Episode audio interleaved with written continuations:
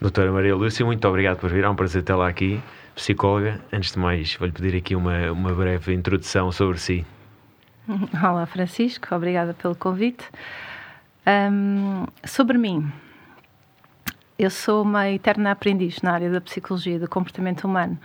Tanto comecei uh, como psicóloga a trabalhar com crianças e adolescentes, já passei por idosos e trabalho com adultos. Portanto, trabalho um bocadinho em todo o ciclo uh, da vida de, das pessoas, que é uma coisa muito importante e muito interessante percebermos como é que se dá, não é? Desde a etapa do neurodesenvolvimento até à, à, à, idade adulta e depois à terceira idade e depois o declínio e a perda da função. Portanto, acabamos por fechar o ciclo ali. Uhum. Pronto. De facto, as minhas áreas de eleição são as mais jovens pela capacidade e pelo potencial de desenvolvimento, não é? Uh, e, uh, e também, obviamente, aqui os adultos por outra etapa de adaptação. Eu, um, a psicologia trouxe-me muitas ferramentas, mas ao longo do tempo e, e, da minha experiência, o que eu sinto é que nem sempre tenho todas as ferramentas para poder ajudar aquela pessoa naquele hum. momento. E então, basicamente, vou fazendo formação na procura de me apetrechar mais, não é? De ser uhum. mais capaz de dar resposta. E é isso um bocadinho que tem acontecido. Eu parti da psicologia clínica tradicional, Uh, e depois, por me deparar com uma série de situações no meu dia a dia enquanto clínica, uh, percebi que precisava de mais ferramentas, procurei a neuropsicologia há muitos anos atrás, ainda com muito pouco suporte e, e grupos de trabalho cá. E foi assim uma área uh, onde eu até hoje vou beber constantemente. Portanto, as neurociências são a minha área de eleição. Explicar um bocadinho, nós somos seres neurobiológicos, uhum. não é? Depois temos toda a parte uh, fantástica que são as emoções, que baralham isto tudo e dificultam uh, tudo isto, com os nossos neurotransmissores aqui a ajudar e a trazer-nos uh, aqui características muito específicas. e a neuropsicologia abriu-me todo, toda uma panóplia de possibilidade de ajudar com outras respostas e com outras ferramentas. Procurei outras ferramentas também lá fora, como o biofeedback, o neurofeedback, uh, que na altura voltei também tinha grupos muito restritos a trabalhar nesta área, infelizmente não consegui desenvolver muito, mas voltei a ela recentemente. Um, e mais que tenho trabalhado sobretudo aqui uh, ao nível das IPSS. Uh, comecei no contexto hospitalar, que eu acho que é a melhor experiência que se pode ter, hum. porque uh, temos todo o tipo de situações, não é? Um, e temos um internamento e temos um ambulatório e depois articulamos com a rede. Eu sou muito psicóloga do terreno, eu gosto muito da intervenção comunitária, gosto de, de, ver, de estar, observar. de escutar, sim, de observar. Uhum. E acho que ganho muito com isso. Acho muito redutora a intervenção de gabinete. Portanto, sempre que posso, eu vou e estou com as pessoas para perceber o que, é que elas precisam naquele contexto. Um, em termos hospitalares, é muito rico a partilha, as reuniões clínicas, a discussão e tive uma sorte imensa de começar com pessoas que me deram o melhor que eu tenho, que uhum. eu acho e que eu tento uh, implementar sempre que intervém com alguém, uh, que é esta linha mais humanizada na intervenção, é escutar a pessoa, não é? Perceber o que é que a pessoa precisa. Não é o que eu tenho para dar, Exato. é o que é que a pessoa precisa. E as crianças iguais, as famílias igual.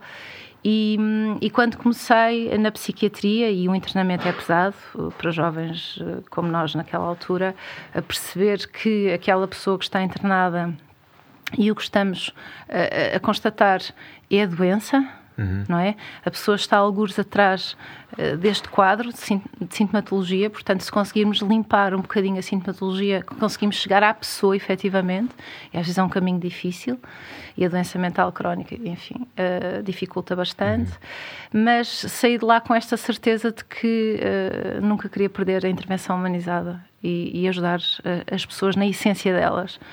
Depois, a entrada nas IPSS é fantástico do ponto de vista da amplitude, não é, de intervenção. E podermos ir para o terreno, podemos articular com todas as estruturas, não é, no fundo que, que, que as autarquias e, e enfim, e, outra, e outra, outros equipamentos nos promovem. Trabalhar em rede, sempre procurar uh, supervisão, intervisão, portanto sou uma pessoa muito de partilha e de reflexão conjunta, porque eu acho que sozinhos só, crescemos muito pouco. Exatamente, só temos a ganhar com a partilha. Não é? Seja de casos, seja de observações, sem dúvida alguma. Seja em que área for. Seja em que área for, não Exatamente. é? E até para nos colocarmos uh, em situações onde possamos ser questionados e, e, que nos possam perguntar, mas porquê é que estás a fazer assim? Ou faz-te sentido? Uhum. É importante refletirmos sobre isso porque ainda que ganhando experiência possamos automatizar aqui alguns processos, a reflexão é fundamental. Fundamental, uhum. fundamental. A reflexão, a atualização, a formação, e é um bocadinho isso que eu acho que não pode deixar de acontecer até nesta porque, e noutras exato, áreas. Até não? porque a mente humana nem sequer tem, não tem um manual, não há. Não tem. tem é como, como, como falava um bocadinho, as, as emoções baralham tudo, tudo, a experiência familiar baralha tudo, a experiência profissional, a experiência contexto, desportiva, tudo. contexto, a sociedade, tudo baralha a experiência da, da mente humana. Não há um manual, portanto, é, vem tudo da observação e da partilha. É vem muito, vem muito. Só, Queria-lhe só eh, pedir aqui para, para distinguir um bocadinho a neuropsicologia da psicologia, para quem não sabe. Ok, então a psicologia clínica, não é? Nós trabalhamos muito com a doença mental ou com uhum. a saúde, com a promoção da saúde, que eu também acho que é aqui uma questão muito importante. Normalmente eh, foca-se muito a questão da doença mental, mas a montante, a promoção da saúde é, é tudo e, e, e ainda que que a intervenção não seja maioritariamente nessa área porque não se vê ou porque os resultados demoram a chegar ou, ou, porque parece que não é tão pertinente quanto intervir ao nível da doença mental, mas é sobretudo, e é aí que o desporto pode ter uma função uh, fantástica, e tem, e uhum. tem, mesmo, mesmo sem essa intencionalidade, tem. Um, e a neuropsicologia traz-nos toda a parte mais da função, não é? Do órgão, do cérebro. Uhum. A neuroanatomia mostra-nos as estruturas e depois a neuropsicologia explica-nos um bocadinho esta tradução em comportamento. Uhum. Portanto, perceber que nós, uh, enquanto pessoas, todos os dias utilizamos e recrutamos uh, milhares de funções para uma situação simples como sentar numa cadeira ou tomar uma decisão, uhum. não é? Tomar uma decisão é uma questão complicada. É. Muito. Muito. Mas, eh, e toda, toda esta área, especialmente aqui da, das funções executivas, que é um, é um mundo fantástico, não é? Uhum. Aqui da, da, da, da, atenção, da percepção, um, como é que nós tomamos a decisão, como é que nós processamos a informação, o que é que nós vamos buscar, como é que avaliamos, não é? Controle do impulso não é? organização do pensamento. Portanto, são tudo áreas que depois nos trazem uh, uma mais-valia. A neuropsicologia uh, permite-nos um, ter este know-how mais uh, neurofuncional, exato, exato, não é? Mais técnico. E uhum. perceber que um, efetivamente nem tudo é emocional e que realmente pode haver lesão, pode uhum. haver alteração funcional uhum. e isso manifesta-se depois no nosso comportamento, não é? E nós vemos isso muito nos processos demenciais, em que as pessoas perdem a função, perdem, às vezes, como nós dizemos, um bocadinho o filtro em determinadas uhum. uh, zonas, do pré-frontal, e ficam comportamentos muito alterados uhum. do ponto de vista social, do ponto de vista sexual também, uhum. uh, e, e, e, a neuropsicologia ajuda-nos muito a compreender isso, não é? O desporto, eh, nós falámos um bocadinho em off, e, e, mais uma vez aos convidados peço desculpa, mas nós falamos sempre muito em off. um, o desporto também tem uma componente aí muito de, com muito peso na neuropsicologia, neuropsicologia nomeadamente em relação às, às concussões, que é uma doença, que é um, um estado que, que, se fala bastante hoje em dia, tendo em conta os esportes de contacto, como o rugby, os esportes de combate também, o futebol, que também já se tem vindo a falar até que ponto é que a concussão pode realmente influenciar e, e como influencia tanto a nível profissional, a nível social, a nível familiar? Muito mesmo. Hum, era importante uh, refletir-se mais sobre isso e haver uh, um olhar uh, mais criterioso a esse nível, porque sabemos que muitas dessas situações só são diagnosticadas posteriormente. Uhum. Um, muitas vezes pode não ter havido um traumatismo cranoencefálico ou uma situação que que, assim, de um modo simples, nos remeta para que tenha ou que possa ter havido uma lesão, uhum. e depois, em termos comportamentais, começamos a ver emergir uma série de alterações, e quando se fazem exames. Um, complementares de diagnóstico, percebemos, às vezes nem sempre essas, essas lesões são visíveis, não é? Uhum. Em termos de, de um, dos exames complementares, mas são visíveis em termos uh, do comportamento que ficou alterado da pessoa. E, e, por exemplo, há alguns desportos em que já têm técnicos a visualizar imagens e que retiram jogadores de campo quando percebem que há um embate violento e que isto uhum. pode ter causado algum tipo de, de, de, lesão. E depois eles ficam em avaliação, ficam em supervisão e regressam com a, com a certeza ou com, ou enfim, acautelando essa situação. Um, efetivamente há, há uma grande percentagem de atletas, nomeadamente de desportos de, de combate, que desenvolve um, e que tem alterações neuropsicológicas e que desenvolve processos menciais precoces, entre outras situações. E, e isso é, é, é, carece de reflexão, não é? Até para proteger os próprios atletas Exatamente. dessas situações e, e, e acautelar, perceber como é que podemos intervir aí não é? De modo preventivo, não deixar que essas situações aconteçam um, desta maneira ou, ou, de modo tão, tão premente e, e ainda mais em camadas jovens, certo. não é? Onde os cérebros estão em desenvolvimento e podem haver ali uma série de, de complicações associadas. Por isso, a neuropsicologia aí também podia ter um, um, papel importante. Noutros países isto já acontece e é interessante.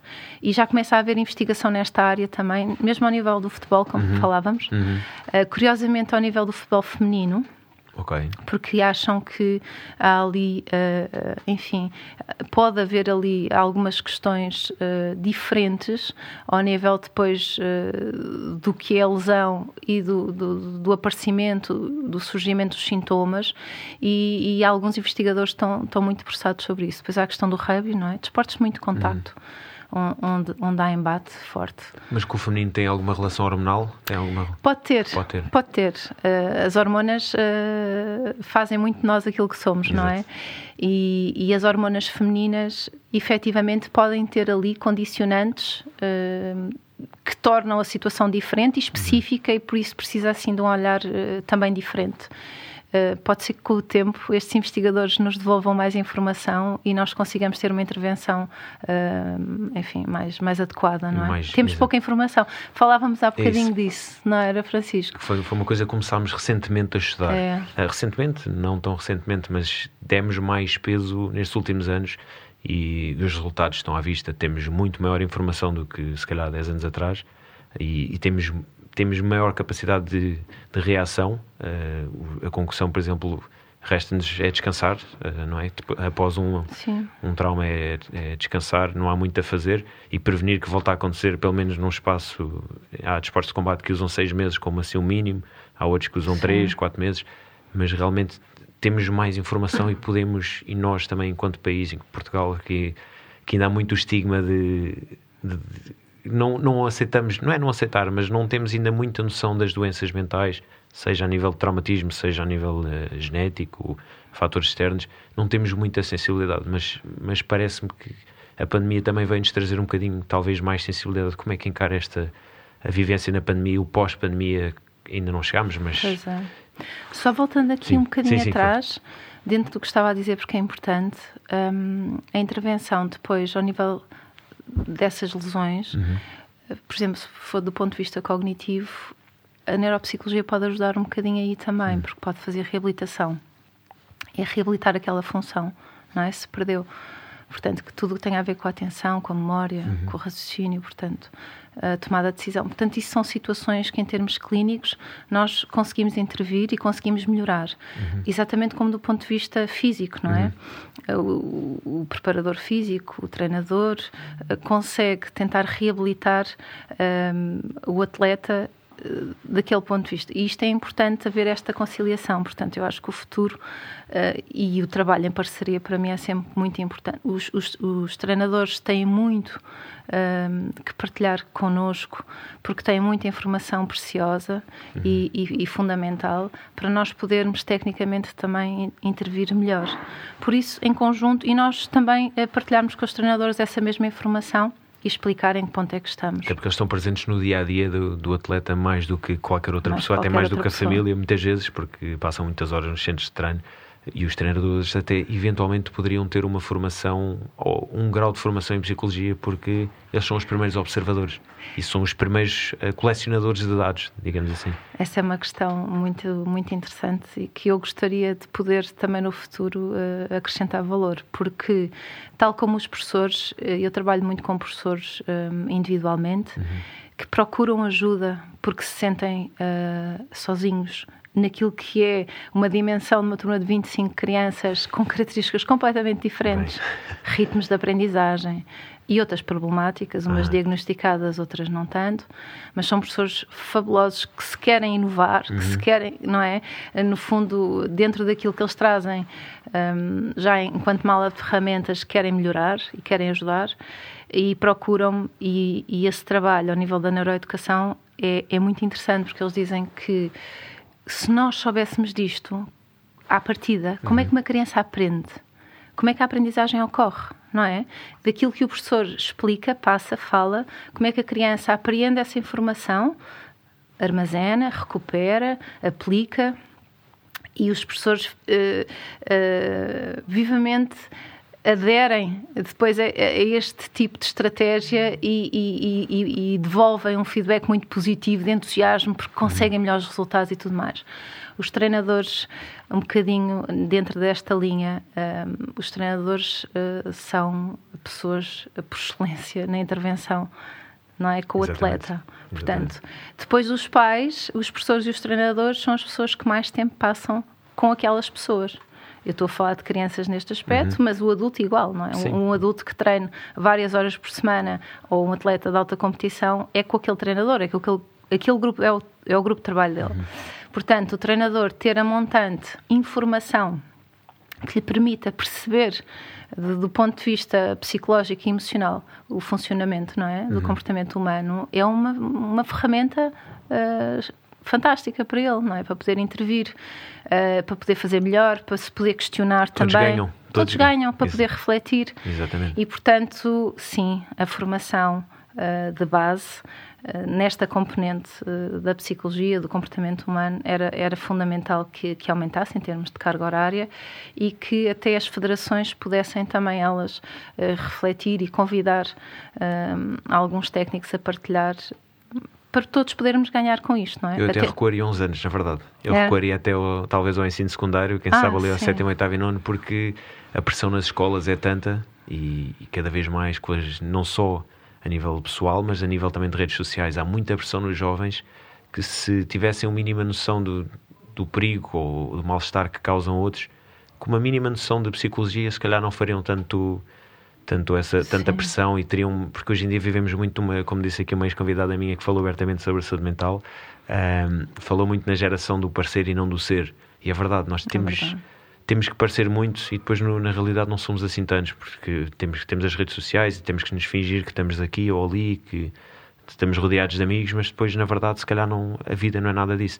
E se tivéssemos um bocadinho mais noção num, numa fase mais, mais precoce mais da vida. Precoce é claro que não, não vamos estar a. Quer dizer, podemos dar uma introdução, uma introdução assim com, com uma temática mais, mais dinâmica de jogos a crianças, mas se calhar não teria tanto efeito. Mas a partir ali dos 12, 13 anos, de uma idade em que as hormonas entram uh, completamente em.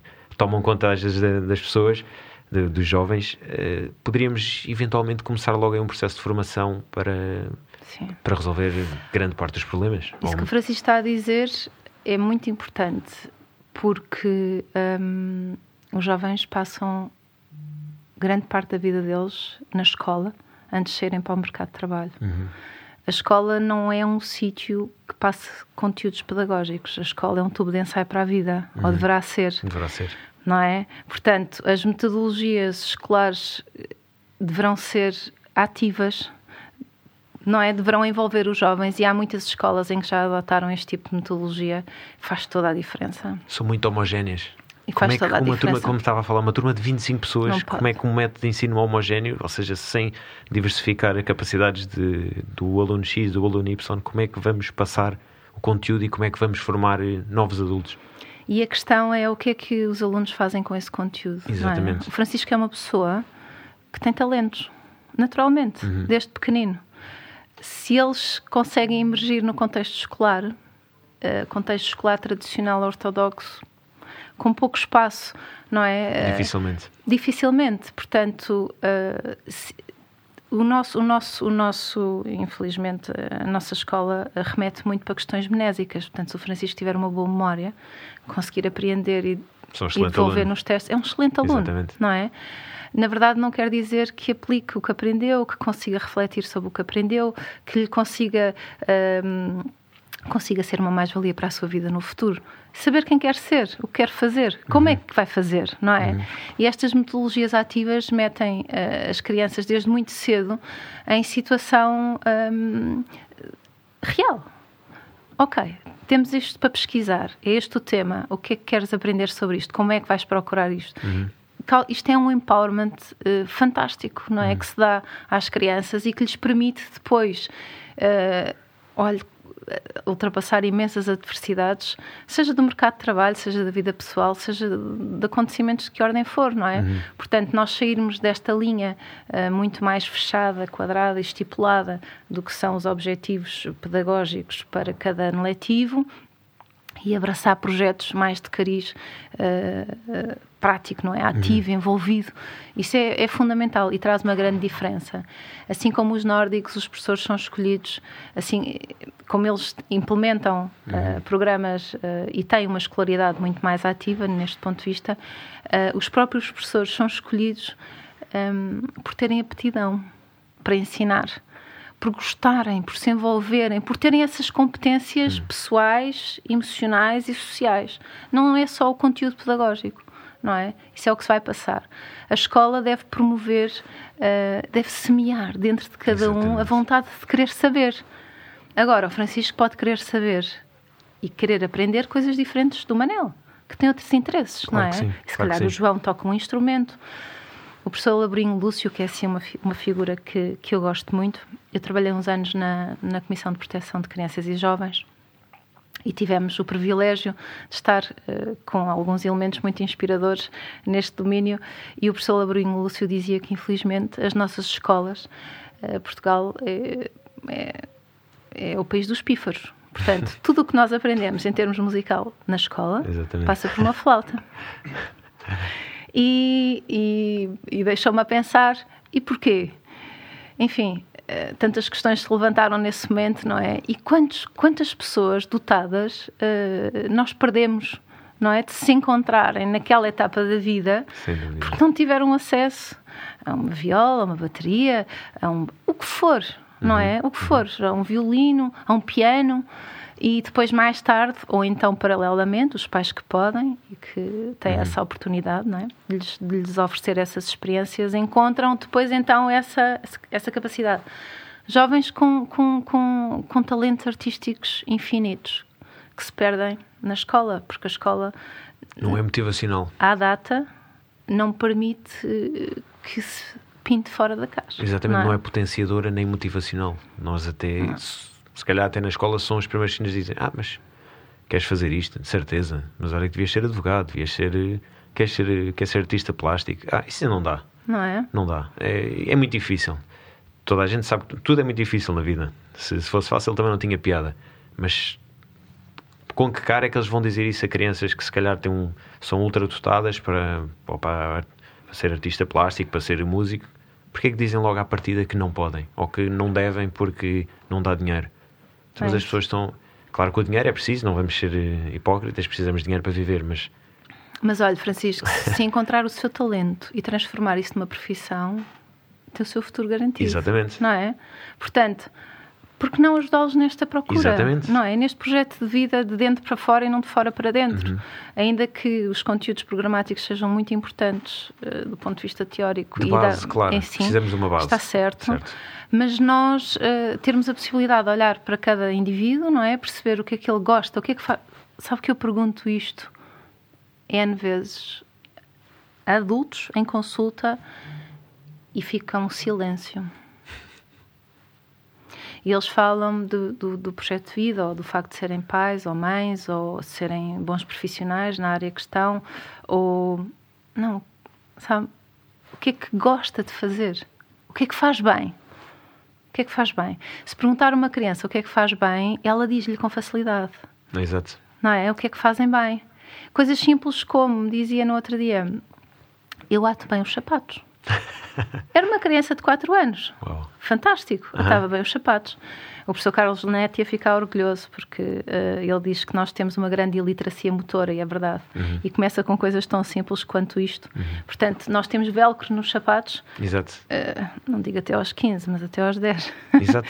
e portanto, as crianças, coisas básicas, não é? Estamos Deste a tipo cortar de mais aptidões, uma vez as pernas. Não é? Uma coisa simples, exatamente. E, e por isso uh, é um privilégio nós podemos olhar para cada um e eu, eu queria muito no futuro que houvesse esta, esta possibilidade a nível público e há sítios no país onde já há, e é preciso dizer isso, há escolas fantásticas a desenvolverem este tipo de metodologia ativa onde os jovens são muito mais vistos na individualidade deles uhum. e são potenciados nas capacidades deles, não é? Uhum. Porque eu, eu não acho que nós tenhamos um determinismo genético. Certo.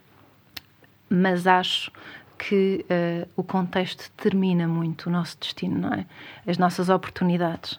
E isso é preciso promover, fazer diferente, não é? Temos que sair aqui um bocadinho desta, desta, uh, desta estrutura que foi criada para chegar a toda a gente. É certo, queremos que a educação chegue a todos. Claro. Mas não de forma maciça, não é? Temos que individualizar um bocadinho. E depois temos pessoas, olha, mesmo no desporto, e mesmo com esta questão de que. Hum, o desporto de formação deverá ser, no meu entender, uh, uma altura da vida privilegiada, até porque o desporto, se nós pensarmos, a modalidade é escolhida de forma um, autónoma pela criança. Portanto, só aí é um ótimo gatilho, não é? Exatamente. De envolvimento e de motivação. Portanto, a criança quer fazer aquela modalidade. Vamos lá. E depois, nesta fase da formação, deverá, deverão ser desenvolvidas aquelas competências motoras básicas, não é? Uhum. Lúdicas, uh, da componente muito emocional e relacional e social e, e, e, promover isto. E nós vemos muitas das modalidades com carga e com volume e com uma, uma especialização muito precoce àquilo que se pretende que seja. Até porque a literatura diz que depois, quer dizer, as crianças acabam por abandonar. Uhum. Não é processo de carga.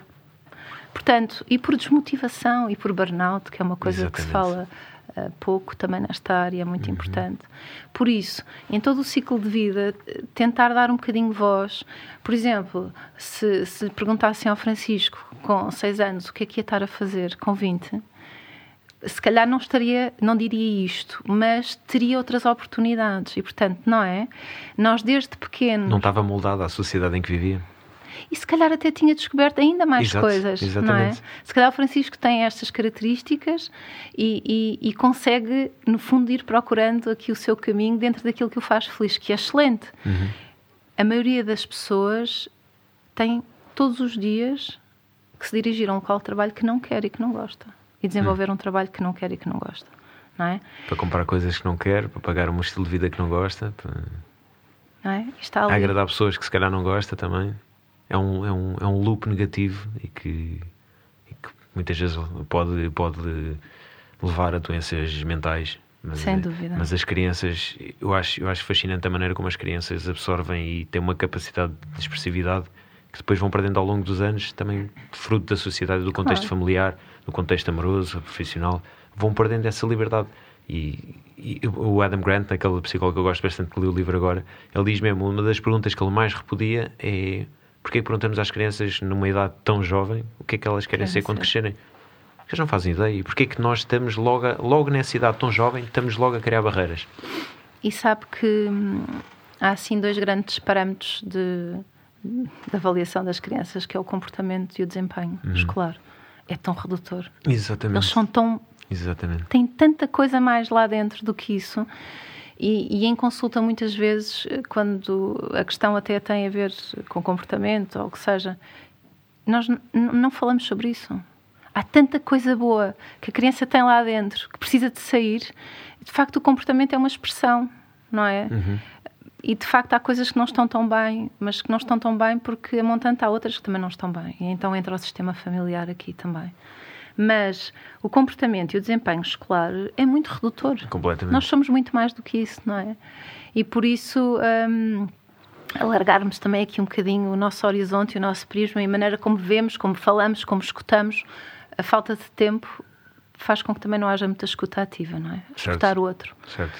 Uma das, das questões aqui muito interessantes das aprendizagens ativa, do movimento da escola moderna, do high scope, o que seja, é que a criança faz parte da solução, que é, houve um problema, então vamos pensar, como é que tu achas que o podes resolver? É incrível. Hum. O que eles dizem, e eles resolvem o problema. E o interessante disto é que depois, numa situação qualquer, fora escola até, eles implementam esta metodologia. Está a haver um problema no parque e eles resolvem o problema da bola. Hum. E, e isto é para a vida, não é? Nós fazemos este transfer é para a vida. E, portanto, há aqui uma panóplia de coisas que se podem uh, dar enquanto ferramenta numas idades precoces que depois elas uh, conseguem potenciar e procurar os caminhos delas, não é? E não estarem tão condicionadas. Era aquilo que dizia. Exatamente. O que é esperado de nós. E o desporto é tão potencializador É tão. disso, seja a nível de competição, seja a nível de prática única exclusivamente para, para gasto de energia, porque nos cria não só resiliência, que é algo que, vai- que é fundamental ao longo da vida, porque vamos ter altos e baixos e temos que, mais do que saber viver nos altos, temos que aprender a, a- levantar-nos dos baixos, que, que acontecem muitas vezes eh, muito, em muito mais frequência do que, do que os altos, e a resiliência, eh, o saber estar, eh, seja em equipa, seja num desporto individual, porque apesar de estarmos individualmente, temos que respeitar o adversário ou o treinador, portanto, o desporto tem um grande peso aqui na- nas crianças e também trabalhou com, com crianças nesse, nesse setor do desporto. Como é que foi a Sim. experiência o que é que é assim o. Olha, o desporto é assim, eu há bocadinho disse-lhe isto e, e é mesmo sentido. É, é, é das minhas melhores ferramentas de intervenção psicológica há muitos anos. É, eu trago ah, muito carinho pelo desporto ah, desde sempre ah, e hum, eu sou algarvia, portanto, na altura ah, eu pratiquei basquete. Ainda hoje, ah, na- ah, é, é, é, um- é uma modalidade com grande expressão, curioso, mas há 30 e muitos anos atrás não haviam estas estruturas hum, até da autarquia, não é? Em termos de piscinas municipais e tudo mais. Portanto, nós aprendemos todos a nadar no mar eh, naqueles quatro meses longuíssimos, fabulosos de verão, não é?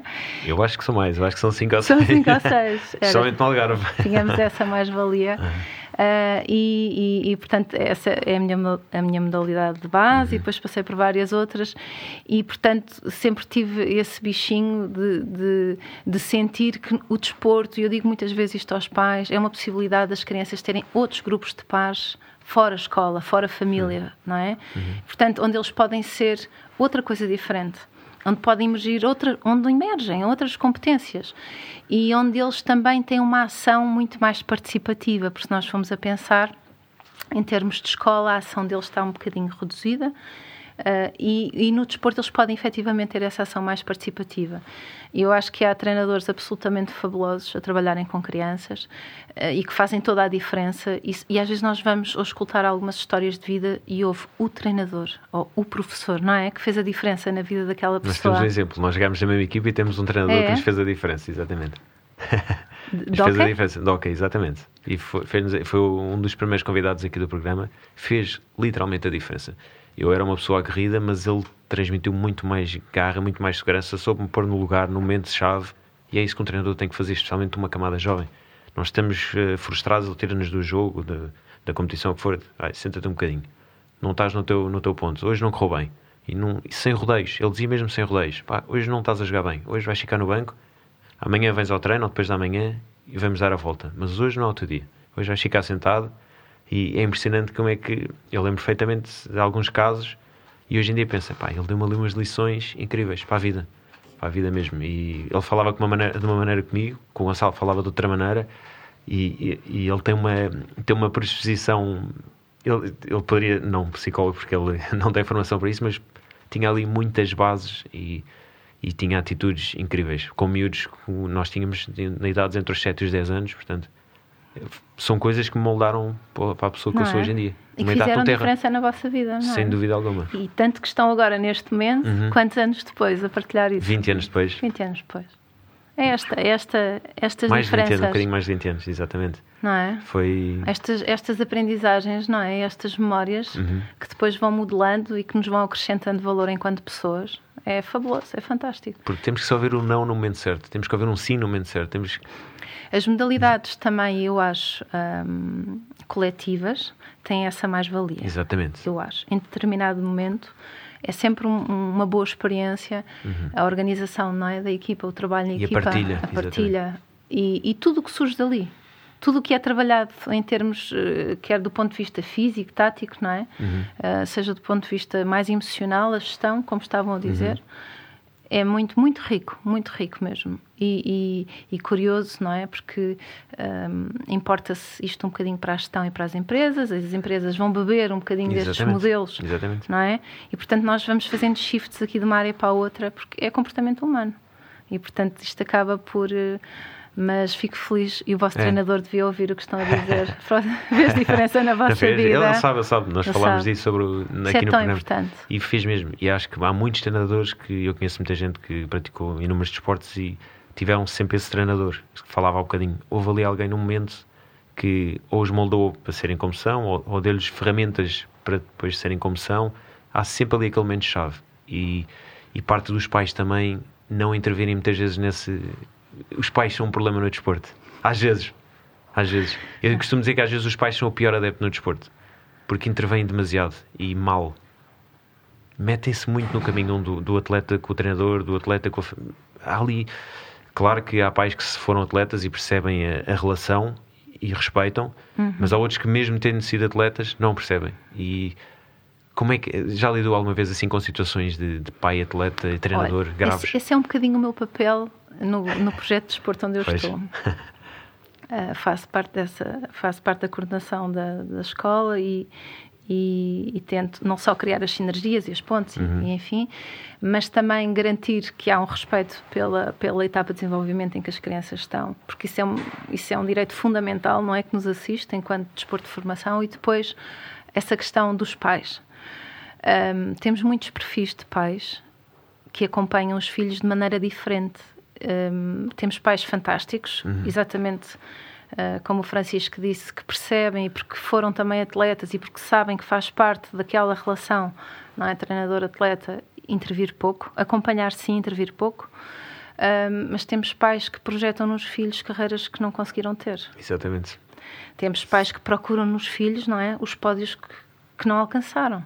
E metem a frustração toda em cima E a deles. pressão. E a pressão, E a pressão. exatamente. E, portanto, ah, e temos pais que eh, eu nunca tive muito ligado ao futebol, fui só eh, temporariamente mãe de uma criança que jogava futebol. Não foi neste caso, mas chegámos a ir a sítios em que eu vi placares a dizer que, por favor, para os pais se manterem em silêncio e não interferirem no treino ou no jogo Acho que estava a bem. decorrer. Acho muito bem. E deixou-me a pensar, mas será que os pais precisam mesmo de ler? E precisam. Precisam. E precisam. E, portanto, há aqui questões mais complexas, penso eu, ah, porque os filhos que estão naquela modalidade hum, às vezes estão ali, não é? Num complemento do que os pais gostariam que tivesse sido a vida deles. E não pode ser. Porque hum, estamos a condicionar uma série de fatores, não é? Como eu disse anteriormente, o desporto é, é, é francamente uma vontade, a autonomia de ir fazer determinada modalidade. Isso tem que ser aproveitado, não é? Não tem que ser o futebol porque o pai jogou futebol, ou o Exato, basquete porque o pai jogou exatamente. basquete, não é? Ou o handball, mas eh, o que é que tu queres fazer? O que é que tu gostavas de fazer? E depois tem pais que digam, olha, mas ele, ele experimenta tudo, ele não se fixou em modalidade nenhuma, isto não lhe dá a tal da especialização. Diz, olha, mas ele tem oito anos. Sim, sim, mas ele está desde os três na natação e, e um palmarés, não é? Logo desde aí, sim, ok. Então, mas hum, e o que é que o pai gostava que acontecesse? E o pai diz: ah, eu acho que era importante então ele desenvolver aqui mais competências e especializar-se nesta modalidade para conseguir vir a ser um grande atleta. É? E ficamos em silêncio, não é? A escutar, porque Exato. eu penso, às vezes os pais estão a falar deles, não estão a falar dos filhos, é? E os filhos às vezes partilham connosco que é uma grande pressão ter que responder a estas expectativas uh, sociais, escolares, desportivas, não é? Enquanto pessoa, até tenho muitos, muitos jovens, que, adolescentes, que estão em etapas normativas do desenvolvimento, descoberta uhum. pessoal, uhum. sexual, o que for, e que dizem: como é que eu poderia dizer uma coisa destas? Ou estamos numa fase, não é? De desenvolvimento. Um, mas é importante que os pais percebam que eles precisam de espaço também claro para se encontrar sim. e para se descobrir. E, e o desporto um, é, é, é, uma enormíssima possibilidade disso acontecer com sucesso dentro do perfil de cada um. Nós não temos que ser todos atletas de alta competição, não é? Exatamente. Nem temos todos que competir. E eu acho que o desporto de formação tem um bocadinho. Incute muita competição. Sim. É verdade. E temos de ter espaço para todos. Temos de ter espaço para o que quer competir ao mais alto nível e ter o acompanhamento, o seguimento, não é? E termos espaço para também para o que só quer, uh, no fundo, estar e cooperar. Há jovens que têm muito uh, a perspectiva cooperativa, ainda que sejam modalidades individuais. Isso é excelente não é? Incrível, exatamente. Até podem ir acompanhar os outros na competição e motivá-los e ajudá-los e terem uma função uh, espetacular no, no, fundo naquele grupo de trabalho. Portanto, nós não somos todos iguais e não temos que estar todos detalhados para obter pódios ou resultados ou, ou pensar. Um, é, é, é, engraçado, estou a partilhar isto consigo e, e lembrei-me agora aqui de uma frase de uma americana que dizia que assim que entrou para o remo três meses depois dizia eu vou aos Jogos Olímpicos. E os americanos têm muito esta questão, não é? Tem uma crença enorme. E trabalham sobre isso. Trabalham sobre isso. Não é? Como e os verdade... brasileiros, como os australianos. Exatamente. E, e, e, bom, está tudo certo. Tem que haver espaço para toda a gente. Exatamente. Não é? Tem que haver espaço para toda a gente. Porque o desporto pode ser eh, tão compensador para o atleta que alcança aquele pódio que tanto desejou e trabalhou, como para o jovem que só quer estar e quer ir aos treinos e gosta de treinar uhum. e gosta daquele momento. Porque não está a estudar, não está em casa, está com os amigos, uhum. não é? Porque tem o treinador. É uma escapatória. Não é? Aquele treinador, como o Francisco teve. Uhum. Está a ver? Portanto, eles querem isso e o desporto de formação deve permitir isso. O desporto escolar também acho que é aqui uma ferramenta muito importante. Muito por explorar, infelizmente. É. E, mas tem havido um bom trabalho. Uh, tem havido evolução, bom trabalho, muita dedicação da pessoa que está à frente do desporto escolar. Eu vou acompanhando assim pelas redes sociais, mas uh, é de valorizar. Uhum.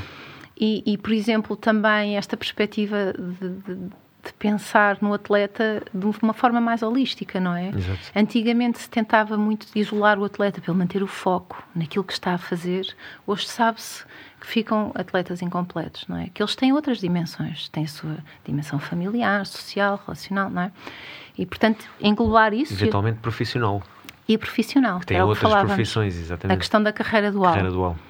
Eu tenho, tenho histórias de atletas, não há muitos anos atrás, há 15, 16 anos atrás, que eram completamente segregados porque passavam muito tempo em competição e, portanto, quando retornavam às aulas, hum, não eram integrados nem incluídos nem pelos pares, nem pelos professores, não é? Porque havia também um, aqui alguma resistência em achar que o atleta de alta competição, por ter o estatuto, terá que ter aqui uma abordagem diferente. E tem, porque efetivamente ele trabalha muitas horas e, não é? Com muito empenho e muita dedicação para estar ali. Portanto, Exatamente. sim, temos que adaptar. E hoje em dia já também há trabalho desenvolvido um, eu tenho conhecimento de alguns agrupamentos com esta questão das carreiras duais, onde há um acompanhamento mais uh, singular, não é? Um, na pessoa e naquilo que a pessoa demonstra querer fazer, porque qual é, uh, não é, em termos de tempo, quanto tempo um atleta vai ficar na alta competição? O que é que o espera depois? Uhum. O, que é que ele, o que é que ele perdeu? Para onde é que ele vai voltar? Os é? sacrifícios é? que fez são muitos quando se quer ser um atleta de alta competição e muitas vezes o público em geral não percebe o sacrifício que é ser atleta. Eu não fui profissional, nem, por, nem pouco mais ou menos, mas treinei, treinei bastante e, e só com mínimo uma experiênciazinha do que foi, há sacrifícios. Há muitos sacrifícios, há muitas noites quando uma pessoa é jovem que não pode ir porque tem campeonato, há férias às vezes que não dá para ir não sei para onde com os amigos porque temos de treinar. do seu grupo de pares. Exatamente. Não é? Não Àquela atletas. data, exatamente. não atletas, exatamente. Hum. E depois, quando termina todo esse ciclo e quer voltar, há todo um vazio à sua espera. Não é?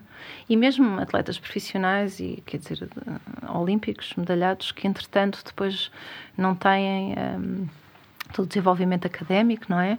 Uh, não têm competências para entrar no mercado de trabalho àquele nível, portanto, e que ficam uh, tantos anos à procura de um rumo e de um caminho e, e, e tem que se repensar isso também. Infelizmente temos vindo a trabalhar isso. Uh, tivemos, tivemos vários atletas que há muitos anos foram campeões olímpicos ou medalhados olímpicos, de repente foram esquecidos. Recentemente temos vindo mais, temos vindo a, a, ter mais atenção a isso e a abraçar mais esses atletas. Ainda, nos, ainda nos, já não nos esquecemos tão facilmente dos atletas, no sentido em que abraçamos mais a experiência deles, uh, trazemos para as empresas para, para motivar, para dar discursos, para, também porque eles têm ótima experiência de vida, eles treinaram muito, eles fiz, alcançaram resultados incríveis e chegaram à resiliência que falávamos da resiliência e foram capazes, num, numa altura em que alguns deles, já há muitos anos atrás, Carlos Lopes e outros atletas incríveis, chegaram a um ponto em que eles não tinham condições nenhumas e, e foram lá e ganharam. E de repente, é do ganhar até, até se serem esquecidos, vem poucos meses, um ano, dois anos. E é, não se pode fazer isso e os atletas sofrem bastante com isso, esse, esse esquecimento. Agora, estamos, estamos claramente a melhorar. Exatamente. E há estamos várias empresas que estão, estão a, fazer, a fazer essas pontes, o que é excelente. Excelente mesmo. E sabe que eu acho uh, que esses atletas têm, têm tanto know-how para partilhar, uhum. tanta coisa boa que poderiam fazer, quer seja na modalidade onde eles são especialistas, não é?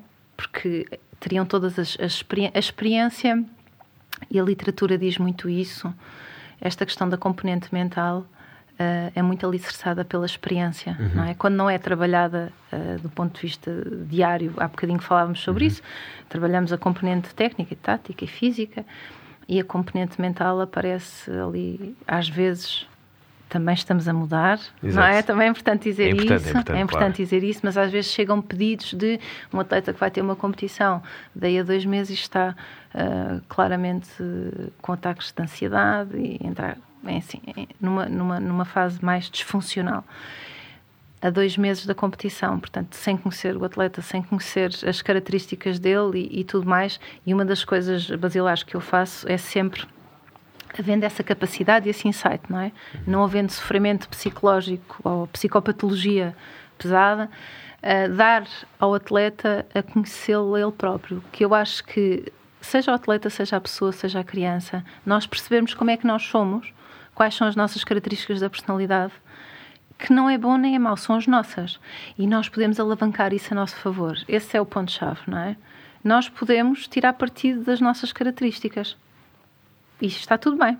E trabalhar a partir daí, não é? Uhum. As que nos são mais desfavoráveis e que, e que nos colocam um, em patamares mais disfuncionais temos que as travar, temos que, que tentar uh, geri-las de outra maneira, as outras vamos potenciar. Portanto, um, e, e aqui eu acho que é muito importante fazer este trabalho não é? Ao longo do ciclo, acompanhando. Uhum. Exatamente como trabalhamos todas as outras componentes, como nós dissemos. No, no crescimento jovem, seja não, seja não, não sendo atleta, sendo artista, acho que. E, há bocado falava na especialização, que é algo que, que tem alguma.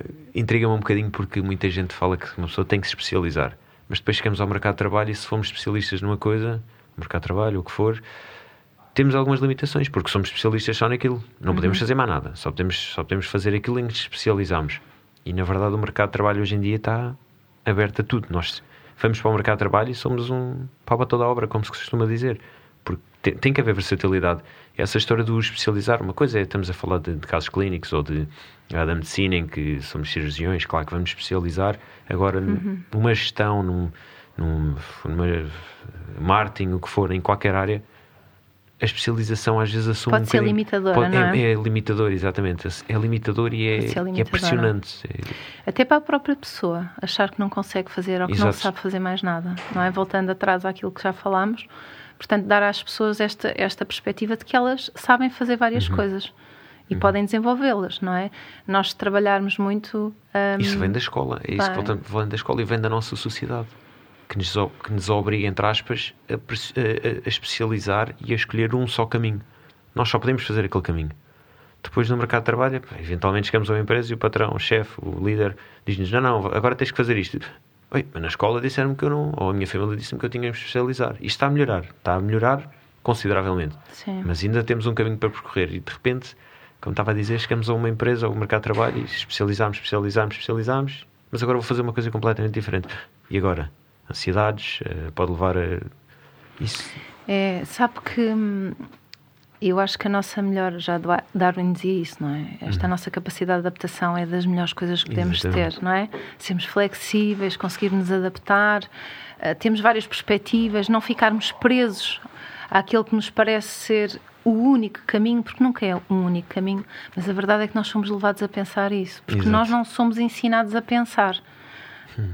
não é? Verdade de base, portanto, dizem-nos o que é que nós temos que pensar, o que é que nós temos que fazer, e, e, e, isso é muito interessante quando nós perguntamos a um adulto questões simples, não é? E eles diziam: Eu nunca tinha pensado sobre isso. Pá, não, porque é tudo muito mais complexo. Não há processos simples, os processos são todos complexos. Temos é. que ir sempre à volta. É. Nunca podemos, podemos ir diretamente ao assunto. Eu nunca tinha pensado sobre isso. É. Mas eh, disse, então, mas podemos fazê-lo agora aqui. Mas como? Não é? Partindo de base, exato. Como é que eu vou? Não, exato, tenho que voltar atrás. O que é que, o que, é que, o que, é que gosta, o que é que faz bem, o que é que consegue fazer. E, e as pessoas depois, quase assim de uma forma mágica, me dizem: Olha, eu descobri que eu sei fazer isto.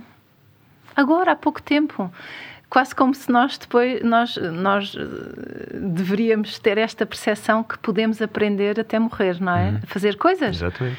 E que não temos que estar presos a essa especialização, como o Francisco diz. Uh, e sabe-se uh, que muitas das profissões uh, do futuro ainda nem, nem foram inventadas, não, é? não há nomes exatamente, ainda. Exatamente. Portanto, nós termos jovens que conseguem chegar ao mercado de trabalho daquilo que sabem fazer ou que, que aprenderam adaptarem-se e criarem valor em cima daquilo que lhes está a ser pedido é o melhor que pode acontecer, não é? Agora, quando nós vimos com mindsets muito formados, de caminhos muito, muito traçados, não é? Isto também vem de trás. Nós pais, também incluída aqui, não devemos varrer o caminho à frente dos uhum. nossos filhos, uhum. não é? Devemos deixá-los confrontar-se com obstáculos. Faz à parte medida, do crescimento. À medida, não é? Da claro, idade claro. deles. E, por outro lado, devemos preservá-los também uh, de algum espaço muito do adulto, que agora há aqui um bocadinho esta confusão da parentalidade muito horizontal, não é? Uhum. Porque os pais são os melhores amigos dos filhos e porque que bom que as relações são próximas e certo, estreitas certo. e que os pais são um recurso afetivo para os filhos, mas os pais são pais não são os melhores amigos dos filhos. Quem é a autoridade também. Exatamente. E hoje em dia vê-se muito esse problema. Muito. Os pais a mandar entre aspas nos filhos. Como é que é possível? Nem pensar. Há uns anos atrás isso era completamente impensável. O, o, o que a evolução tem de bom também tem de mau. No sentido em que esta, alguma, esta evolução na relação, na relação parental também trouxe demasiada, se calhar em alguns casos, demasiada liberdade aos filhos, que de repente tratam mal os pais e e dizem o que querem fazer e fazem o que querem sem. E sem... as dinâmicas familiares estão centradas naquela Exatamente. criança e nas necessidades. É, é, verdade. E limita a criança. A criança, não sabendo, porque muito, não tem noção. Muito. Está super limitada porque faz o que quer e não, tem, não confronta logo com, com obstáculos, porque, porque tem um caminho O exercício todo. da parentalidade, por muito que, e que as práticas tenham vindo, e bem, não é? Eh, enfim, a trazer aqui um cariz mais emocional e a criança hoje em dia está muito, muito perto dos pais uhum. do ponto de vista emocional. Se nós formos para trás algumas gerações, Sim. as crianças não faziam parte, Exatamente. não é? Um, e, mas agora demais, demais. Portanto, os pais decidem com base no que a criança quer, hum. não é? Como é que esta criança vai integrar um mercado de trabalho? Exatamente. Como é que vai integrar uma dificuldade num desporto? Não ser convocado. Um Exato, nunca ouviu um não à partida. É? Nem em casa ouviu um não. Como não é que agora ser. chega à empresa? Não, não, quem eu? Claro. Quem isto? Mas eu sou o maior da aldeia. Exato. De repente, como é que eu vou, vou ouvir um não? Portanto, não estamos a ajudar. E, e, e, às vezes, quando eu partilho com os pais esta necessidade de, de os autonomizar no sono, porque é importante para hum. eles, porque trabalha a autorregulação, uhum. que é tão importante depois, mais à frente, no desporto, na vida. E os pais dizem, mas porquê que, mas o que é que o sono tem a ver com isso? Tem tudo. Nós autorregularmos para conseguirmos adormecer é um exercício. E, portanto, hum, não é fácil. E muitas vezes, e nós sabemos que quando o ser humano está mais triste ou mais uh, com algumas dificuldades, a noite é sempre um momento difícil, uhum, não é? Nos uhum, adultos e, uhum. e, tudo mais. Portanto, nós conseguirmos fazer isto desde pequeninos e não termos a ansiedade de ter que ir dormir e de ter que adormecer sozinho é muito importante. E há aqui um, uma ligação muito interessante entre a autorregulação nas crianças e o controle do comportamento. Portanto, nós encontramos crianças com muitas alterações de comportamento que têm enormíssimas dificuldades na autorregulação, hum. em processos simples quanto estes. Portanto, isto está, está interligado, não é? Nós, nós acabamos por, por. É a beleza da mente humana. Ah, é. é vai, tudo, vai tudo dar a pontos na vida ou a interligações. E, portanto, isto também é muito sistémico, não é, Exato. Francisco? Nós falámos sobre isto e, portanto, se o treinador consegue, a partir do desporto, trabalhar uma série de componentes importantes, a escola outros, a família outros, e, e no fundo estamos todos a construir para o mesmo. Portanto, quanto mais nós nos interligarmos, partilharmos saberes, Exatamente. conversarmos uns com os outros, não é? Eu estou aqui consigo, Exato. já aprendi coisas sobre o surf. Eu já aprendi muito. Não é? Exatamente. Temos que nos escutar, temos que nos ouvir, refletir e pensar eh, como é que podemos fazer diferente, fazer melhor. As crianças de agora não têm o mesmo funcionamento cerebral de crianças de há 20 anos atrás. Temos que nos adaptar, claro. evoluir, pensar sobre isto, não é? E o Francisco há bocadinho perguntou-me da pandemia, depois não voltou exato, a sair. É, exato, ponto muito importante. Pronto. uh, e curiosamente, a visão que saiu esta semana, uh, passo a publicidade. Sim, sem problema. Uh, fala exatamente sobre esta epidemia escondida, é a capa da visão. Uhum. Onde eu, eu, confesso que ainda não, não tive, não, não li como gostaria, mas assim, à primeira vista, o enfoque, de facto, é nestas questões da saúde mental. O que é que fez emergir a pandemia? Hum. Havia muita coisa latente que emergiu e havia, e havia, já a sintomatologia que também se agudizou, uhum. não é? Mas há ali alguns pontos que eu acho que são muito importantes que têm a ver com, uh, com a, nossa, a nossa questão biológica humana, não é? Em que fomos privados um, do contacto e, e, e, em que ficámos com projetos de vida em suspenso, muitos de nós os adultos por questões profissionais, um, os jovens que estavam numa fase ou numa etapa da vida em que estavam virados para fora tiveram que se virar para dentro mais tempo. Uhum. E curiosamente, a, a, a, consulta que aumentou mais em Santa Maria, pelo menos foram estes dados que eu li, foi da adolescência, ao nível da psiquiatria. Portanto, que revela sofrimento psicológico. Uh, exatamente porque é normativo que nestas etapas os jovens passem mais tempo fora deste uhum. núcleo familiar claro. e tiveram que inverter. Claro. Não é este movimento. Isto causou aqui uh, dinâmicas, uh, causou dinâmicas familiares que não aconteceriam se não estivéssemos a viver a pandemia, não é? Portanto, as próprias famílias confinadas a trabalharem em casa, uh, com o stress adicional todo que isso acarreta, com, com, com questões, não é? Houve muitas questões aqui que, que se levantaram uh, e há sofrimento psicológico nas várias faixas etárias uh, por motivos diferentes. Mas há aqui também uma questão interessante que eu li que, que tem a ver com os profissionais de saúde, com uma taxa enormíssima de pedidos de ajuda e de, e de muita, muita dificuldade. E, e efetivamente eles precisam de ser escutados e, e ajudados. E de que maneira? Que resiliência que eles têm. Ainda nos vêm acusar não. de que não têm resiliência. E portanto, a pandemia afetou uh, cada um de nós de maneira diferente, com uma amplitude diferente, é facto. Um, inclusivamente os jovens que estão integrados em modalidades e e tiveram que deixar de treinar. Exatamente. Isto teve um impacto enorme. Atletas profissionais Atletas que profissionais que tiveram que alterar, não é? E que arranjar maneiras de conseguir manter as, uhum. as suas cargas e volumes. Os músicos perderam os concertos. Os músicos os perderam atores, os concertos. Os teatros. Tanta gente perdeu tanta coisa. Sim. Mas por um lado, aparentemente isso veio trazer um bocadinho. veio quebrar um bocadinho mais aquele estigma que, que podemos ir ao, ao psicólogo sem problema. Sem problema, isto é nós em Portugal vemos muito a ida ao psicólogo, cada vez menos, mas ainda vemos muito como ah, és maluco, vais ao psicólogo. Ou se estás maluco, tens que ir ao psicólogo. Não, isso, a pandemia se calhar até veio quebrar um bocadinho esse estigma de não, qual é o problema? É um ginásio mental. Eu não tenho problemas, mas posso ir perfeitamente ao psicólogo só porque sim, porque não? Porque é que não. O que é que eu preciso de ter mentalmente para ir ao psicólogo? Não preciso de nada. Posso ir partilhar. Porque não?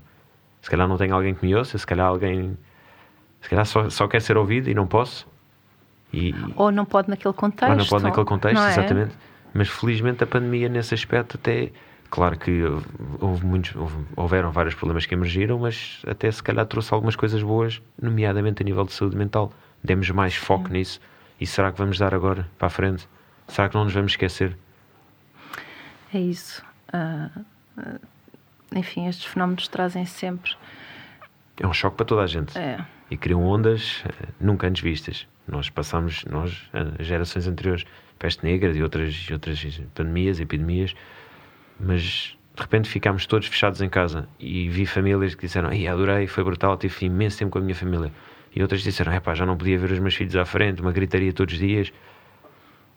E houve diferenças significativas do primeiro confinamento para o segundo. Certo. Nas certo. mesmas famílias, elas relatam uh, um desgaste muito grande no segundo confinamento. No segundo? Sim que teve mais liberdade, salvo seja. Mas que já estavam uh, sem recursos um emocionais para lidar com uma série de coisas ah. e, portanto, e os próprios jovens uh, também relatam situações de maior sofrimento psicológico no segundo confinamento. O primeiro confinamento foi um bocadinho visto entre uh, o medo, não é? Obviamente, o que uhum. estava a acontecer, uhum. mas também uh, a novidade e o desafio de se adaptarem a esta realidade e de tentar usufruir. Portanto, uhum. nós vemos nas redes sociais só receitas uh, surgirem, Toda a gente a fazer pão yoga em casa. em casa, não era? É verdade, Portanto, verdade. nós ficámos fabulosos no, dentro tudo, de quatro paredes, Exatamente. não foi? Exatamente. Mas depois eu acho que com o passar do tempo e com o emergir, não é? Com as notícias e com, com a questão de, de as notícias e as mortes e os internamentos e, e as vacinas. Tudo extremamente negativo. Não é? E, portanto, isto, isto trouxe aqui, eh, acarretou grande ansiedade para muitas pessoas e o projeto de vida e o que é que vai ser e como é que vai acontecer. E, e houve bebés que nasceram, Exatamente. não é? Exatamente. E que, os bebés Covid, como Os bebés. Covid. E que vêem a maioria dos, dos profissionais em volta dele, sejam educadores, sejam professores, de máscara. Sem caras, não, não atribuem caras às pessoas. Não é? Pronto. E, e, e nós, nós, nós desenvolvemos muito por imitação, Uhum. não é? A mesma parte dos gestos é muito importante e, portanto, nós estarmos tapados num, numa área em que, em que somos tão expressivos, isto teve também condicionantes para os bebés. Que impacto é, que impacto é que isso terá no futuro? Que No fosse é que está a cavar agora para o, para o futuro? Acho que há muita coisa que tem, tem que ser, haver aqui um follow-up e tentar-se ir acompanhando, como em, como em tudo, não é? Assim, Uhum. Estes fenómenos que acontecem, mas eh, perceber que eh, e, o- nós somos todos, e ainda que sujeitos a situações semelhantes, nós temos reações muito diferentes, porque somos pessoas diferentes, Exatamente. não é? Portanto, o Francisco viveu de uma maneira, eu terei vivido de outra, não é? Todos vivemos de maneira diferente. E às vezes é difícil as pessoas entenderem, ah, e tal, mas eh, aquela pessoa até em termos hum, de, de qualidade de vida, não é? Parece que tem tudo assegurado, mas aquilo mexeu com outras questões da pessoa e por isso teve um impacto. Claro. E portanto temos que respeitar isso tem- e temos que perceber isso. Mas eh, vamos ver, eh, eu acho que vamos perceber isso mais à frente também, não é?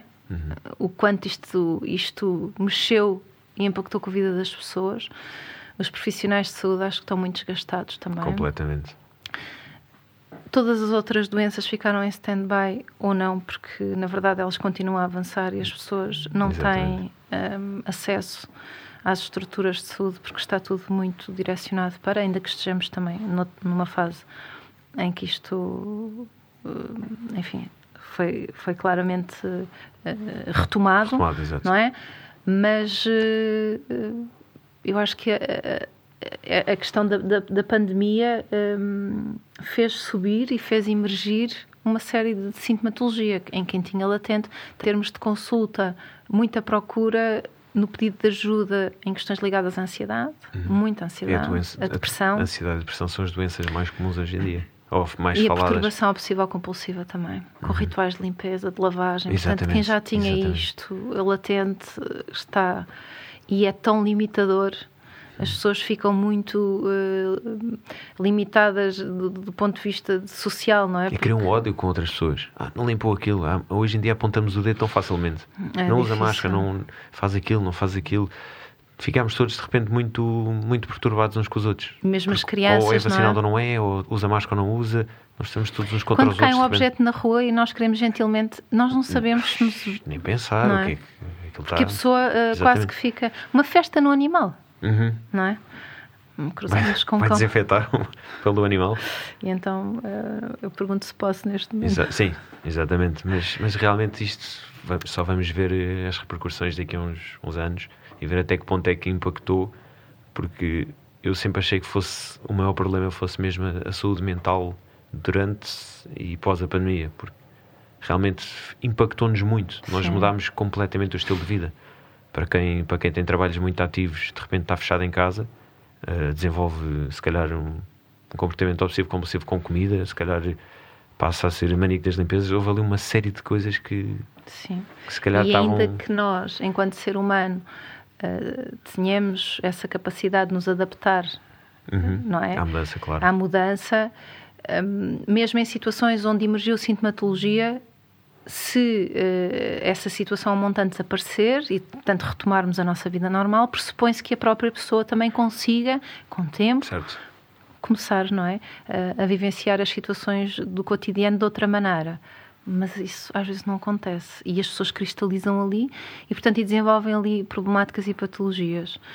Um, é ir, é ir acompanhando, não é? Por outro lado, eu acho que houve aqui alguns ganhos até nesta perspectiva de, de, dos formatos profissionais e do uhum. trabalho. Uhum. Há pessoas que descobriram, Exatamente. como o Francisco, é?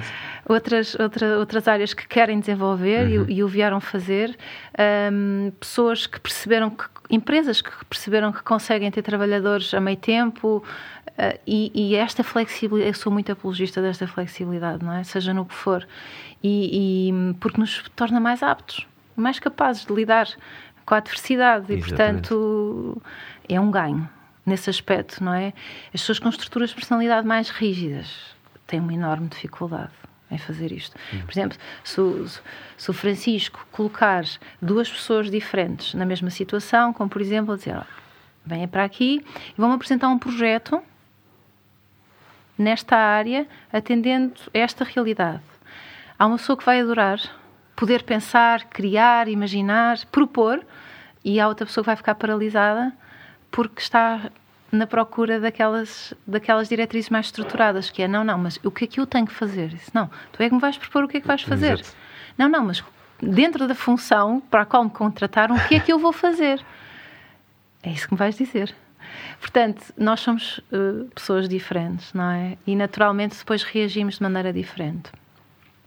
A pandemia uh, traz aqui uh, muitas questões que têm que ser vistos assim na individualidade. Também trouxe positivos. E trouxe. Eu, eu, acredito que temos de nos agarrar aos positivos, que, que, foram alguns.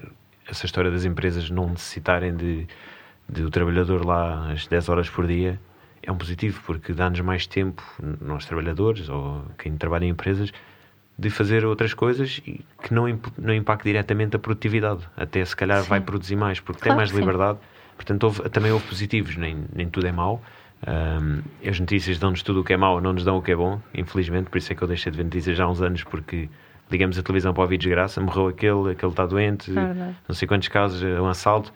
Deixei de ver, porque a nossa sociedade projeta muito o negativo e, e, o positivo fica ali para o cantinho. Para, para o, final de, o, o positivo vem sempre no final do noticiário. Primeiro que tudo, a desgraça. Depois só o positivo. E nós já estamos com tanta carga negativa de tudo aquilo que ouvimos, porque o positivo já nem entra. É, ah, e a quantidade de pessoas que descobriram o exercício físico na Exatamente. pandemia? Também Olha, foi ótimo. Está a ver? Exato. Também Espetacular. Só corredores, de repente. Não é? De repente temos. Desapareceram um bocadinho agora outra vez, mas Pois pronto. foi. Portanto, Mas bom, mas, mas a avaliar, e pessoas descobriram a serra e o monte mais próximo, não é? Exatamente. E a rua do debaixo o bom de casa, que é dar uma volta não é? ao ar livre. E valorizaram, e portanto era bom que, que esses hábitos esse- que se esse hábito- mantivessem. É? nós, nós, ser humano, temos muito esta tendência para ir buscar rapidamente eh, assim estes estilos de, de vida que nós consideramos Uhum. bons. Não é? Exato. Mas efetivamente eles para permanecerem no tempo têm que estar alinhados Tem um bocadinho alinhados connosco. Com a nossa nossas- personalidade, Sim. claro que sim. Tem Eu que estar. Queria lhe perguntar de que maneira é que o desporto que que faz trail running e mais umas coisas, como é que isso ajuda na- nas- no exercício da profissão e também na- no aconselhamento, por exemplo, aos jovens, jovens atletas, atletas, como é que isso lhe ajuda, tendo em conta que experiencia na primeira pessoa o que é ser atleta, ainda que seja amadora? Como falávamos, ser atleta amador é um privilégio, não é? Exatamente. Podemos desfrutar e usufruir. Exatamente, sem pressões. Não é? Não Exatamente. quer dizer que não nos empenhemos e que não, não treinemos. Somos profissionais, profissionais, isto é, somos dedicados na mesma. Não é? mas- exatamente. E eu costumo dizer muito que hum, eu adoro treinar. Uh, Também. Competir também, gosto, mas adoro treinar. Gosto muito desta rotina uh, de ter o meu treino e de me dedicar a ele Uhum. e de conseguir perceber que evoluo, não é? Face à, à dedicação que vou, que, que- que vou tendo. Um, olha, eu acho que eh, traz aqui grandes mais-valias para o meu bem-estar, obviamente, é fundamental. Uhum. E as minhas modalidades são todas, uh, exceto o basquete, que era de pavilhão, é tudo exterior e de mar. E, o, o, por exemplo, o swimrun é uma modalidade uh, também importada aqui dos nórdicos, dos suecos, que, que, que congrega um, a corrida na montanha ou na serra uhum. ou no monte com a natação em águas abertas. Não uhum. há transições, como no triatlo. Uhum. Um, nós, portanto, nós partimos com o equipamento com o qual vamos chegar no final da, uhum. da, da, da, prova. E, e, é fabuloso, porque corre e nada e corre e nada em, em cenários absolutamente fantásticos, em dupla. Portanto, esta modalidade okay. Eh, para pontuar para o Campeonato Nacional uh, requer que seja em dupla, até por questões de segurança também porque os suecos faziam isto entre ilhas. E, e, sim, e pronto, eles com mais quilómetros que nós, mas, mas é, é fantástico. E depois uh, perceber que, e, e, lá está, todas as pessoas são diferentes, a perceber que esta componente do, da natureza traz uh, enormíssimos benefícios, não é? Depois, tranquilidade e tudo mais. Enquanto, enquanto profissional, eu que utilizo o desporto há muitos anos como uma ferramenta para as pessoas que vou acompanhando, porque acho mesmo que traz, mesmo em termos de neurotransmissores, não é? Uhum, claro. Esta produção toda da dopamina, da serotonina, Exatamente. isto é tão importante. Conseguimos aqui, através de, desta área do exercício físico, produzir estes químicos que são fundamentais para uhum. nós andarmos aqui organizados Exatamente. enquanto pessoas e felizes Exatamente. e realizados. E, hum, e depois eh, também me ajuda a mim eh, no acompanhamento eh, de alguns atletas a perceber isso e há uns tempos atrás procurei também uma, um plano de treino e procurei um treinador no sentido de perceber e de viver na primeira pessoa o que é que é ter um plano de treino, como é que é, não é? Uh, como é que nós vamos lutando connosco próprios para, uhum. não é? para cumprir, para e, cumprir para e para não falhar. Dieta, com... exatamente. exatamente. não é? Pronto. E por isso isto é tudo uma componente que, que, que funciona bem, não é? E, e termos esta experiência vivida ajuda-nos também um, a conseguir ajudar melhor, eu acho. Eu acho que é preciso, neste caso, em vários, isto é transversal a várias áreas, é preciso estar no local e fazer para realmente ter informação e saber como lidar com alguns problemas. No caso da psicologia, se uma pessoa está muito focada no, no consultório, claro que tem vários casos que vêm ter com eles, mas é preciso observar, porque é preciso praticar. No caso de uma psicologia do desporto, é preciso perceber a frustração que é ser atleta, a pressão que vem de casa, a pressão que vem dos adeptos, a pressão que vem todo, dos patrocinadores, dos agentes, que depois eh, os atletas profissionais têm vários intervenientes no, uhum. na sua carreira. É preciso perceber e é preciso termos um bocadinho essa noção, apesar de não termos patrocinadores ou que for quando somos amadores, ou eventualmente termos, mas a, um, a uma escala mais baixa, mas é preciso realmente perceber que no final do dia somos todos seres humanos e temos todos as mesmas pressões, acusamos todos a mesma ansiedade, a mesma depressão, ou de maneiras diferentes, mas podemos chegar todos a esse ponto. E só estando no local e só praticando é que realmente se pode Sim. comentar, ou se pode ajudar, ou se pode. Porque é importante mesmo sentir e, e e ter essa noção do que é, do todo muito. o processo. Ajuda muito. Porque não é só na escola, muitas vezes eu quando dizia que tinha para campeonatos, na altura as pessoas diziam, ah, lá vais tu passear ao fim de semana. Não, eu estive a treinar a semana toda. Acordei antes de vir para a escola, fui para, estava na água às 6 da manhã para estar nas aulas às 8 e meia para depois no fim de semana ter campeonato. Claro que é, eu estou a fazer isto por prazer e adoro, mas não estou a brincar, entre aspas, isto eu gosto mesmo genuinamente, tem é que me apoiar. Fazia testes antes do tempo, sem ninguém na sala, não podia copiar, mas, mas é verdade, fazia testes às vezes sozinhos e compensava sempre e tinha boas notas, felizmente, porque também tinha uma grande capacidade de copiar, que eu não era, não era grande apreciador, de copiar, não, de, de memorizar.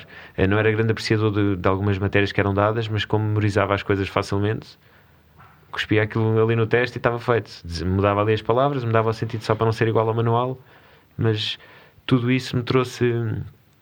Hum, trouxe, e tudo isso traz às pessoas, na verdade, uma, uma noção do que é que é ser atleta. E acho que, e, ou, ou, ser empresário, é preciso perceber as frustrações e é preciso saber lidar com essas frustrações, seja com as nossas, seja com as das outras pessoas. Porque nós muitas vezes pomos pressão nas outras pessoas involuntariamente. Queremos ajudar, mas não percebemos e então, muitas mas... vezes os empresários são atletas de alta competição. Exatamente. No papel que desempenham, não é? No papel que desempenham. Na, na sua função. E por treinadores. Isso, por isso é que há este shift. E os treinadores são atletas não, de alta E mesmo os empresários são treinadores, exato, porque têm que saber motivar, têm Sim. que saber lidar, têm que dizer, olha, este mês não vendeste. Pá, não correu bem. Foi um mês em que tiveste mal, epá, não atingiste nem um terço da tua meta de vendas, mas próximo mês acredito que vais, vais dar a volta por cima. E sabe que eu acho há aqui uma série de, de, de hábitos associados uh, às, às, modalidades que nos ajudam muito uh, nesta questão da capacidade de trabalho e de envolvimento hum. e, e, sabemos que é um processo, que é uma coisa que eu acho que as gerações uh, agora se debatem muito, é tudo muito rápido, não é? Vivemos num mundo muito, muito fácil, tudo muito rápido. Exatamente. Procura-se até intervenção psicológica expresso, Exato. Que, que eu não sei fazer. E a volatilidade de ideias. Sabe? A ideia hoje é completamente diferente da, da manhã. manhã. E perceber que é um processo. Exato. E eu acho que o desporto nos mostra muito isso, um, que nós vamos do ponto A ao ponto B com trabalho. Trabalho diário. Só que entre dedicação. o A e o B há o A1, A2, A3, A4, A5. Não é? Exatamente. E, e isto para a vida é perfeito nós termos planos, termos projetos, temos coisas que queremos concretizar, mas percebemos que há processos uhum. que vamos ter que, que, percorrer, não é? Com nós, enquanto pessoas ativas, implicadas e, não é? E afincadamente a produzir uh, resultados, porque a forma mais passiva de estar um, não, não traz muitos resultados, em princípio. Portanto, eu acho que o desporto tem aqui muitas lições uh, de vida uhum. que são fantásticas depois e que nos habilitam enquanto ser humano noutras circunstâncias, portanto uh, e a frustração, uh, o lidar com, derrotas, com, com derrotas, com insucesso, faz tanto não é, com é insucesso, tão, tão com lesão, com lesão um atleta que está que vai competir daí a X meses uh, numa prova muito importante e que de repente se lesiona, não é? E que talvez nem consiga regressar a tempo ou consiga, mas limitado. Um, deita, um, deita 20 anos de treino para aquela prova. Não é? Que não é só o treino de 3 meses antes da prova. Como treino. os ciclos olímpicos, Exatamente, nós vemos lá de 4 em 4 mas, anos. Mas para chegarem aos ciclos olímpicos já treinaram 20 anos antes, okay? ou 10 ou 15. E as pessoas muitas vezes não percebem a frustração nos atletas disso e, são, e rapidamente apontam. Eu costumo dizer que o, o, adepto, o adepto em geral do desporto é um atrasado mental porque não percebe mesmo, não, não faz ideia o que é que é perceber, não, não percebe nada daquilo que se passa ali, do, da maneira como a pessoa treina, de como se alimenta, de toda a frustração das, dos sacrifícios e ele falha um gol de baliza aberta no caso do futebol, pior jogador da história. Calma, eh, teve, há menos maus. E... Esta cultura desportiva era fundamental que existisse desde, desde, desde o berço, não é? Uhum.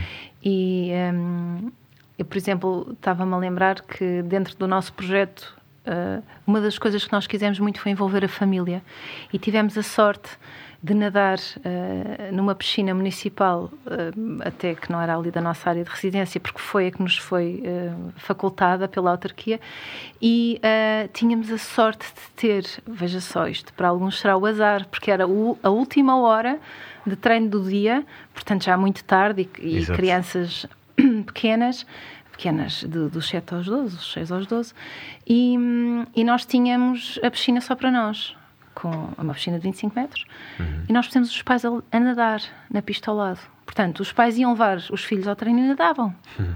Faziam o treino deles, obviamente, exato, não é? O treinador estaria direcionado para os filhos, mas uh, depois, quando os pais foram, uh, alguns deles, uh, lhes foi perguntado, eles adoraram este momento poderem, e portanto podermos envolver as famílias também, não é? E poder tentar colocar esta semente desta maneira de estar. Uhum. Era, era muito bom. Fazer a transição para, para uma maneira de estar muito mais saudável e muito mais motivacional, muito menos de cortar pernas, porque quem somos nós para dizer que indivíduo A ou B ou C não consegue? Não temos. Quem sou eu? Eu não sou treinador dele, não sou pai dele, não sou porque é que tenho que, eu, tenho que eu, que não percebo nada da vida dele, dizer que ele não consegue? Tecnicamente, se calhar hoje não consegue, mas amanhã não sei. Porque é que eu lhe vou dizer, não, isto não é Mas para olha, ti. Francisco, também há muitas situações em que se percebe que não foram os atletas que nos momentos mais imediatos de chegada à modalidade que evidenciam grandes competências, uhum. não é? Do ponto uhum. de vista físico ou técnico, ou que seja, e mais à frente percebemos que, uou, afinal, não é? Trabalho não é? Voltamos e, à história do talento. Talento do talento trabalho. e do trabalho. Portanto, há um conjunto de coisas. Tem que haver espaço para toda a gente. O, o desporto deverá ser democrático. Exatamente. Deverá ser, deverá ser mesmo absorvido como um estilo de vida para a vida, não é num momento da vida, porque Exato. há uma doença que surgiu ou porque há uma situação de excesso de peso ou do que seja. Portanto, termos esta cultura desportiva desde muito pequeninos, uh, famílias inteiras, que, que, é o que se quer. Uh, a atitude dos pais que praticaram desporto normalmente é um bocadinho diferente. Às não, vezes não. Não digo, eu ia fazer essa ressalva, não digo os pais que estiveram ligados à alta Voltamos competição. à história da frustração. Sim. sim. Mas, mas haver e, e, e, nós promovermos quantas horas de exercício físico têm os alunos numa escola por semana? Uhum. Nada. Tem, tem um bloco de 90 minutos mais uma hora. Se um tanto, porque eu tive professores que me disseram, mas olha, isto é excelente aqui, porque eu já estive noutras escolas onde tinha hora. Portanto, porquê é que nós temos eh, tanta carga horária com disciplinas que são, de facto, muito importantes Criar para nós, não é? certo, certo. Mas a atividade física é fundamental. E as artes, não é? As artes. As artes. Portanto, quem toca, quem pinta, quem uh, proporcionar estas experiências, mas, mas em termos desportivos e ainda mesmo em termos de estruturas, nós fomos às escolas, a maioria das escolas tem o campo de futebol, eventualmente o de basquete. E quem não gosta de jogar futebol e basquete? não é? Termos outros espaços, pensarmos no exterior. Uh, o professor Carlos Neto, ali da, da, da, FMH, que tem uh, um projeto aqui em Cascais fantástico, uh, converter exteriores, espaços de brincadeira para as crianças. Portanto, nós hum. estamos num ponto em que nós temos que explicar às entidades que é importante as crianças brincarem na rua, não é? experienciarem. Que era algo completamente adquirido há uns anos atrás. Há uns anos atrás. Aliás, as crianças eram chamadas para dentro de casa Uh, para irem jantar. Hoje em dia jantar. são enxutadas de casa para irem brincar. Para irem brincar. Portanto, esta componente física e motor é muito importante desde muito cedo e podemos mudar através da escola, através das famílias. Portanto, há aqui alguns vetores em que nós podemos apostar para criar mudança, não é? Uhum. E, e, e, a começar eh, pela carga horária nas escolas e a importância que é dada à educação física nas escolas, que uhum. às vezes é redutora, não é? Muito. Não é? E o professor de educação física, que muitas vezes é, um, é uma pessoa excepcional. Exatamente. Não é? E que faz a diferença em tantos, em tantos miúdos. E olha que me acontece, que só estão uma vez por semana ou duas vezes por semana com aquele professor e que tem uma ligação uh, fantástica. Uhum. E que os ajuda em muitas outras coisas. Portanto, começarmos, uh, eu digo sempre que eu não mudo o mundo, mas se eu conseguir mudar qualquer coisa no meu quintal, Exatamente. não é? Todos os dias um bocadinho. Se todos pensarmos assim, o mundo muda. O mundo muda, não é? E começar aqui por estas gerações, tanto formação a montante, professores, treinadores, escolas com metodologias diferentes e ativas, esta, esta questão desportiva uhum. desde muito cedo, não é? Ainda que as autarquias eu acho que estão muito mobilizadas sim. para isto neste momento e já proporcionam uma série de, de, sim, sim, de estruturas, não é? Para nós usufruirmos. E, e, bem, somos uns privilegiados eh, na maior parte do país, também pelas condições climatéricas que temos. Claro, temos que aproveitar. Temos que aproveitar. Tanto mar, não é? Tanto mar, tanta coisa boa que nós Tanto temos. mar e tão bom. E tão bom, não é? Que é, nós temos onda, por exemplo, no caso do surf, temos ondas incríveis desde a ponta norte até a ponta sul e em algumas, em algumas alturas do ano até a ponta sudeste. Portanto, nós temos ondas até mesmo. Até onde há mar há ondas. E às vezes falta-nos aproveitar ou aproveitamos, mas não, não damos valor.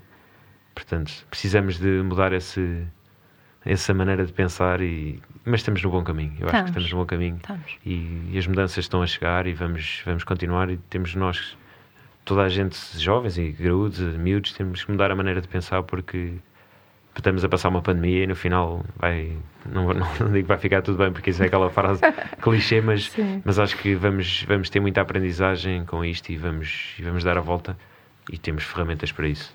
É aproveitar. É aproveitar, é, aproveitar. exatamente. Doutora, foi um prazer ter lá aqui. Obrigada. muito bom. Uh, fica o convite já para uma próxima edição porque ficou muito por dizer. Uh, muito obrigado mais uma vez. Obrigada eu, foi um prazer